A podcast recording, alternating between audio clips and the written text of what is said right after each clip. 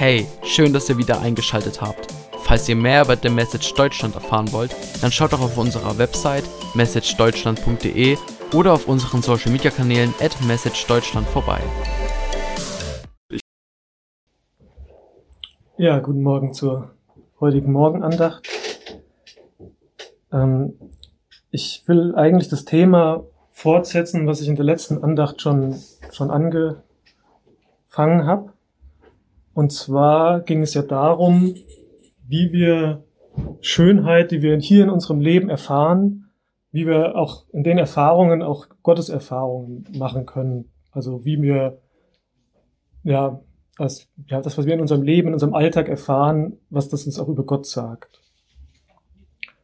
Und ähm, ein Bild, was ich eigentlich hatte sagen wollen, was ich aber, was mir irgendwie mir nicht mehr eingefallen ist, das würde ich jetzt so als, als Anknüpfungspunkt nochmal nennen. Das ist eigentlich recht kindisch, das Bild. Ähm, äh, ich, also es, es, ging ja auch, es ging ja auch darum, wie, wie irgendwie was, was Schönes, was wir in unserem Leben bewahren, äh, auch ja irgendwie vielleicht im, im Himmel wiederkehrt. Auf eine verwandelte Weise, auf eine andere Weise vielleicht, aber dass hier irgendwie nichts verloren ist, was, was tatsächlich schön ist. Ja. Und äh, bei mir war es so, ähm, ich habe immer super gern Fußball gespielt und so. Auch, auch bevor ich Theresa kennengelernt habe, habe ich immer sehr, sehr viel Fußball gespielt. Und jetzt spiele ich eigentlich kaum noch Fußball. Und während ich Theresa kennengelernt habe, habe ich zwar auch Fußball gespielt, aber sie war da nicht so interessiert dran. Ja. Das heißt, mein, mein, mein gesamtes Fußballleben ist irgendwie unverbunden mit Theresa irgendwie. Ja. Und das, da, da habe ich immer hab gesagt, das ist eigentlich ziemlich schade. Ne? Also weil, weil es gibt, es gibt, also nicht, dass ich irgendwie möchte, dass sie da die ganze Zeit am Rand steht oder so, aber aber oder dass ich Fußball überhaupt mag. Aber ich bin auf manche Tore, die ich geschossen habe, nicht echt stolz. Ja? Oder auch auf, auf manche, auf manche oder, oder auf manche, auf manche, auf manche Spielzüge oder so. Ja. Und mich hat also der Gedanke getröstet, dass, äh, dass, dass es bestimmt Engel gibt. Das ist natürlich nur ein Bild. Ja. Letztendlich bleibt das auch in Gott alles verborgen. Ja. Gott ist allwissend, allmächtig und so weiter der, der, der speichert das auch alles irgendwie ab, so, ja. Aber ich habe mir so das Bild vorgestellt, dass halt Engel sozusagen das auch abgefilmt haben und so und dass, wenn Theresa und ich mal im Himmel sind, dass wir das auch alles mal angucken gemeinsam, ja. Also, dass wir, ja, das ist, das ist ein bisschen kindisch, ja. Aber ich, tatsächlich habe ich mir, äh, tatsächlich äh, ist mir da noch aufgegangen, dass es eigentlich auch ein guter Kern hat, den Gott wahrscheinlich gefällt, ja. Und zwar geht es ja auch, es geht ja auch um, um Liebe und Gemeinschaft, ne, dass ich das mit Theresa teilen möchte und so. Das ist vielleicht auch die, die gute Seite so, ja. Wenn es mir, jetzt, wenn's mir jetzt nur um die Tore ginge, ja, dann wäre das vielleicht ein bisschen wenig oder so. Wobei auf dem Tor vielleicht Schönheit irgendwie drinstecken kann, was auch was von Gott abbildet. Aber mir geht es ja eigentlich eher darum, dass, dass Theresa irgendwie diese Dimension meines Seins auch irgendwie teilt oder so, ja. Und ähm, das, das nochmal so als, das, das noch so als Übergang. Ähm, ich habe das letzte Mal auch schon gesagt, das will ich natürlich auch nochmal betonen, dass ähm, manches wird natürlich auch vergessen werden im Himmel. Und zwar das, was sozusagen durch das Blut Christi, sag ich mal, getilgt ist. Ich habe ja so das Bild gebracht, dass ähm, manches in unserem Leben ist sozusagen schwarz geschrieben, manches ist rot geschrieben. Ja. Äh, letztendlich würde bei uns, wenn es Jesus und sein Kreuzestod nicht gäbe, würde natürlich die rote Zahl stehen und äh, wir hätten gelust, sag ich mal, würden in den Himmel kommen, ja. Aber dadurch, dass das, dass das Blut Christi sozusagen unsere roten Zahlen tilgt, ne, also die, die rote Zahl im Blut Christi sieht man nicht mehr, bleibt sozusagen das Schwarze stehen, ja. Das heißt, die Momente, äh, mit denen Gott was anfangen kann aus unserem Leben, ja.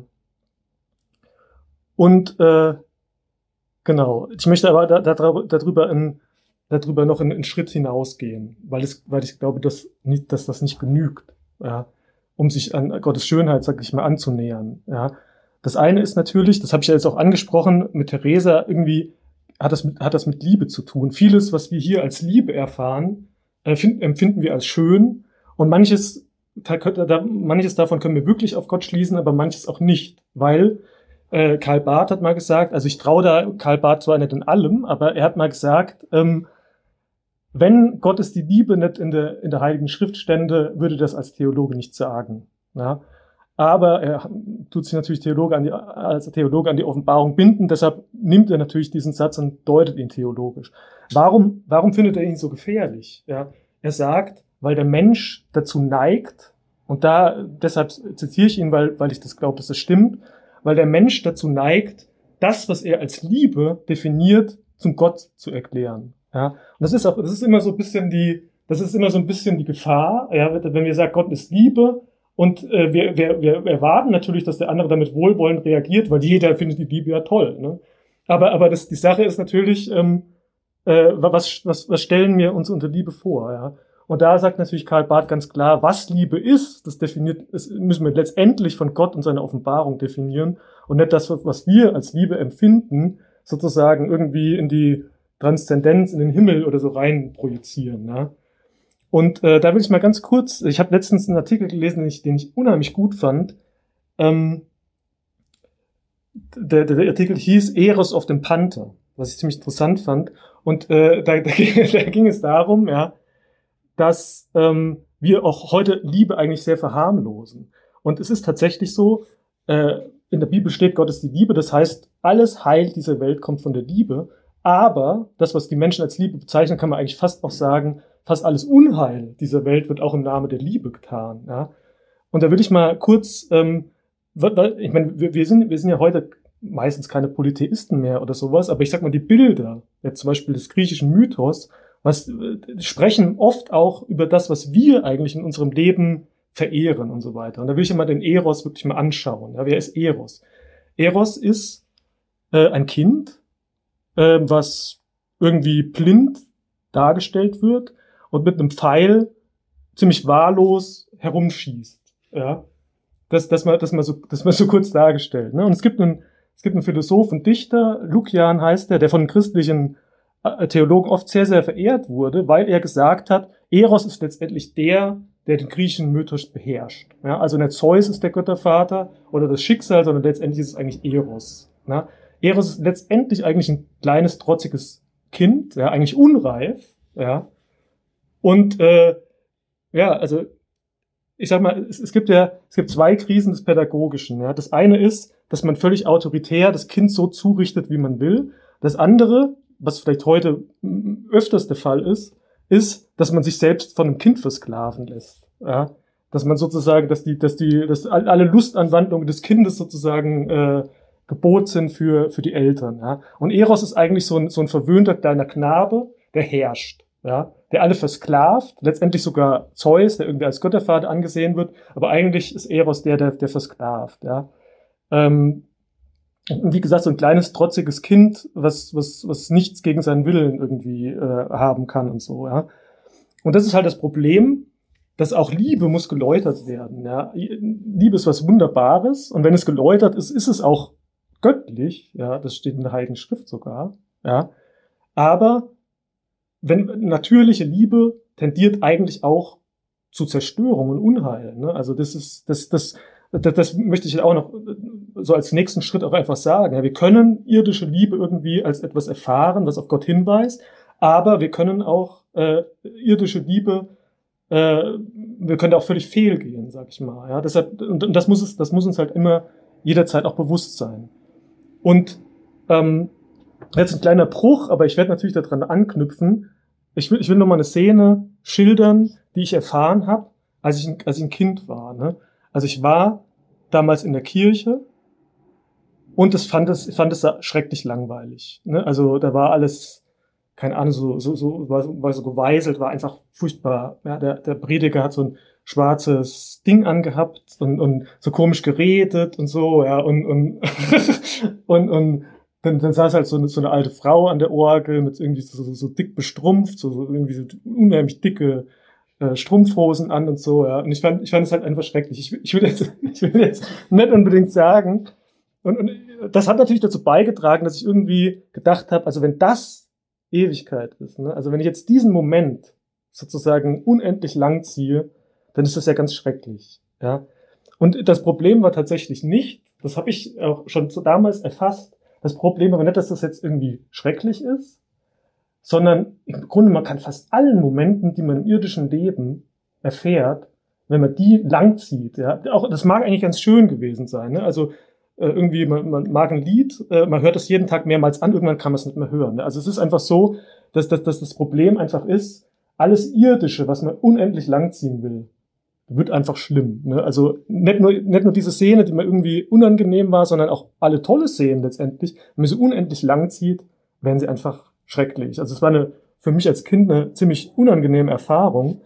Und äh, was mich letztendlich damit da irgendwie auch rausgeholt hat, war, dass es, es gibt nur eine einzige, man kann jetzt sagen Sache, weil es ist keine Sache, aber es gibt nur eine einzige äh, etwas, ja, was, was, was die Ewigkeit eigentlich erträglich macht oder, oder sogar schön macht, und das ist Gott. Ja. Also es gibt nichts anderes, ja, was unendlich langgezogen irgendwie ewig erfreuen kann. Ja.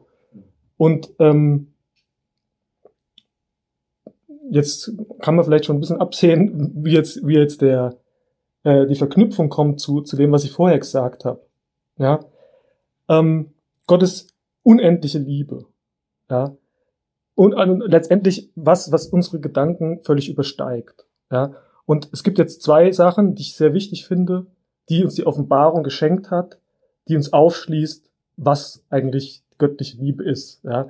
Das eine ist die Dreifaltigkeit. Wir haben ja gestern, oder Dreieinigkeit, je nachdem, was sagen möchte. Wir haben ja gestern auch das, das äh, eine Trinitatis Sonntag gehabt. Ja, das kann ich auch da thematisch anknüpfen. Und das andere ist, ist natürlich Menschwerdung mit allem, was darum verbunden ist. Die, vor allem das, also, ja, das, das Kreuzesopfer. Ja. Und ähm, ich finde eigentlich ganz witzig, dass das oft so, so Goethe oder Heine oder so die ja als, als kluge Köpfe gelten, dass die eigentlich ziemlich dumme, dumme Sachen über die Dreifaltigkeit gesagt haben. Ja, also die haben zum Beispiel gesagt, ja, sie hätten ja schon in der Grundschule gelernt, irgendwie das äh, 3 mal 1 oder 1 plus 1 plus 1 irgendwie, ja, dass das, dass das irgendwie nicht stimmt. Ne? Also 1 und 3, das kann man irgendwie nicht zusammenwerfen und so, ja. Also das haben, haben sie schon in ihrer Grundschulmathematik irgendwie kennengelernt, dass da irgendwas nicht richtig sein kann, ja. Und die sind eigentlich relativ dumm, wenn sie, wenn sie, wenn sie die Geschichte wirklich des christlichen Denkens mal kennen würden, ja. So, so, zum Beispiel das vierte Jahrhundert, Gregor von, von Nyssa, der hat sich auch schon mal darüber Gedanken gemacht und der hat eigentlich eine geniale Lösung, ja. Der, der sagt einfach, ähm, und da, da wird auch, ich finde, da wird auch da schon die Schönheit Gottes irgendwie sehr, sehr deutlich, ja. Er sagt, was ist denn das Wesen Gottes? Ja. Es gibt zwar nur ein Wesen Gottes, aber das ist unendlich, ja. Und der Vater schenkt dieses unendliche Wesen dem Sohn und die gemeinsam schenken dieses unendliche Wesen dem Heiligen Geist. Ja. Aber jetzt, jetzt kann man Mathematiker fragen, was gibt denn eigentlich dreimal unendlich? Da würde er sagen, unendlich. Ja. Also ist eigentlich eine geniale Lösung, ja. Das heißt, das, was, was, was Goethe und, und, und, und, äh, und Hein und andere irgendwie nicht, nicht, nicht so richtig sehen, die begreifen einfach das Wesen Gottes nicht. Es geht nicht nur um eins und drei, darum geht's auch, ja. Aber es geht auch darum, dass er unendlich ist. Ja? Und das heißt, der, der, der, der, der göttliche Vater, der, der, der verliert überhaupt nichts, ja, wenn er das, äh, wenn er, wenn er sein Wesen dem Sohn schenkt, weil er ist unendlich. Ja? Also das fließt sozusagen heraus. Ja? Er verliert dabei überhaupt nichts. Und äh, es, nimmt, es nimmt auch nicht zu, es ist einfach unendlich. Ja? Also und, und das und, und das ist einfach, äh, wenn man sich wenn man sich dann den Himmel vorstellt, ja, ähm, dann, man spricht ja auch von Visio Dei, das, das stelle ich mir so ein bisschen vor wie so, wie so im Kino oder so, was natürlich nur, nur ein absolut äh, äh, äh, lächerliches Bild letztendlich ist. Ja. Man ist im Kino und guckt Gott an, ja. Und, und, und der ist unendlich. Ja. Das, das heißt, das, das, was da vorbeiläuft, ist immer neu. Ja. Äh, das, man, man, man kann sich da nicht satt sehen. Ja? Also das ist, das ist eine Situation, die wir auf der Irre überhaupt nicht kennen. Ja? Also es sprudelt über das ist so eine Fülle, die, die, die nie endet, ja, die nie langweilig wird oder sowas. Ja. Das, das, wenn man mit drei und eins und sowas hantiert, dann hat, ist das alles was Endliches oder so. Aber das, aber Gott ist äh, unendlich, ja, und unendliche Schönheit. Das ist das Interessanteste, was man sich absolut nur vorstellen kann und weit darüber hinaus auch noch. Ja. Und ähm, was, was dazu auch noch kommt, weil die, die Inkarnation, ja, ist also die, die, die Menschwerdung des, der zweiten Person, des Sohnes, ja, ist, ist auch in dieser gleichen Logik, ja. Ich, ich, ich komme noch mal kurz auf, auf, auf, die, auf das griechische Denken zurück. Ja, der Platon hat ein Gastmahl geschrieben, Symposion heißt das, ja, wo er sagt, ähm, der Eros ist deshalb gut, weil er letztendlich aus einem Mangel heraus, also Liebe wird als Mangel hier, hier erfahren, ja, weil er aus einem Mangel heraus Erkenntnis, Erkenntnis sucht. Ja, also Platon sagt, dass der Eros äh, letztendlich ein Kind von, von Fülle und Mangel ist, ja, und er deshalb den Mensch motiviert, ja, seinen Mangel auszufüllen und so in die Welt zu gehen. Ja. Also das hat vielleicht im Alltag irgendwie eine gewisse Bedeutung, ja, dass man irgendwie aus Mangel Erkenntnis sucht oder so. Das kann zum Beispiel auch zu Gott führen oder so. Aber es ist letztendlich total unterbestimmt. Ja, was, was, was wir von, von der Offenbarung wissen, ist, dass die Liebe so unendlich ist, ja, dass sie aus sich herausgeht. Ja, das ist genau, der, genau das Umgedrehte. Aus der Fülle geht sie heraus. Ne? Das heißt, der Sohn wird Mensch, kommt zu uns, um dir den Mangel auszugleichen. Ja? Das ist nicht aus Mangel in die Fülle, sondern aus, aus Fülle in den Mangel. Ja? Und das ist die, das ist die Liebe, ja, die, äh, die, die letztendlich auch, wenn, wenn wir tatsächlich in dieser Liebe leben, ein Zeichen für Gott sein kann, ja. Nicht äh, die, diese Liebe aus Mangel. Ich denke mal, tatsächlich, die, die meiste, Platon hat letztendlich recht, wenn er sagt, dass das bei den meisten Menschen so ist, dass die aus Mangel, ja, lieben und, und, und durch irgendwelche Liebeserfahrungen versuchen, den Mangel auszugleichen. Das ist wahrscheinlich wahr, aber es ist absolut nicht die, die, die wahre Liebe, ja, die wir die wir von Gott, von, von der Inkarnation her offenbart bekommen haben. Ja. Und äh, das, das, ist auch, das ist auch wieder in der, Trinität, in der Trinität selbst. Ja. Das, was wir am Kreuz sehen, das gilt uns, ja, auf jeden Fall. So wie Gott es sich uns völlig hingibt, in, in völliger Liebe uns hingibt, auf, auf, auf jegliches gutes Gefühl in dieser Situation zu verzichten und den größten Schmerz für einen jemand aufzunehmen. Das Gleiche ist auch in der Trinität selbst. Ja. Die Personen verhalten sich zueinander, so wie Christus sich gegenüber uns verhält. Ja. Der Vater schenkt sich dem Sohn absolut, der Sohn schenkt sich dem Vater absolut, der Heilige Geist schenkt sich den beiden absolut und alle schenken sich dem Heiligen Geist. Ja, das heißt, die, diese absolute perso personale Hingabe, ja, die, die Jesus am Kreuz offenbart, tut auch zwischen den göttlichen Personen ja, herrschen. Ja. Das, das heißt, das ist wirklich, die, die, die, die, die halten sich nichts vor, kein Gedanke, kein Gefühl, was sie nicht teilen, ja, und, und, und kein Schmerz, den sie für den anderen nicht auf sich nehmen würden. Ja. Und das, dass, dass, dass wir hier auf der Erde ein Zeichen für diese Liebe sein können, ja, das bestimmt sich nur von Gott her. Ne? Und die Ehe zum Beispiel, ja, als, als eines der wichtigsten Zeichen, ja, die Ehe ist deshalb ein Zeichen für Gott, ja, wie, wie Paulus eindeutig sagt, ja, dass, dass, dass Christus und die Kirche sozusagen äh, ja letztendlich eine höhere Wirklichkeit von dem, was, was, was unsere Ehe darstellt, ist. Ja, das ist dann, das ist dann dann möglich. Dieses Zeichen ist dann möglich, natürlich nur durch den Heiligen Geist, wenn die Personen auf der Erde hier ja, sich absolut dem anderen hinschenken, ja, mit einer großen Leidensbereitschaft, nicht aus Mangel, sondern aus eigener Fülle in den Mangel auch des anderen hineinzugehen und so weiter. Ja. Das, das, heißt, das wollte ich noch, noch mal einfach mal zu, zu äh, sagen, um das Ganze abzurunden, ja. Ähm, weil man kann natürlich sagen, wenn man hier Schönheit auf unser Leben erfährt und das dann irgendwie in den Himmel projiziert, ja, äh, das, das hat eine gewisse Wahrheit, aber es hat auch eine Grenze. Ja. Das heißt, äh, die, die, die, ich sag mal, die, die absteigende Linie ist viel wichtiger, von der Liebe Gottes sozusagen äh, auf, auf die Erde sozusagen zu kommen. Ja. Und äh, ja, das, das wollte ich noch so als, als Abrundung einfach über, über die Schönheit Gottes halt sagen, ja. Und ja.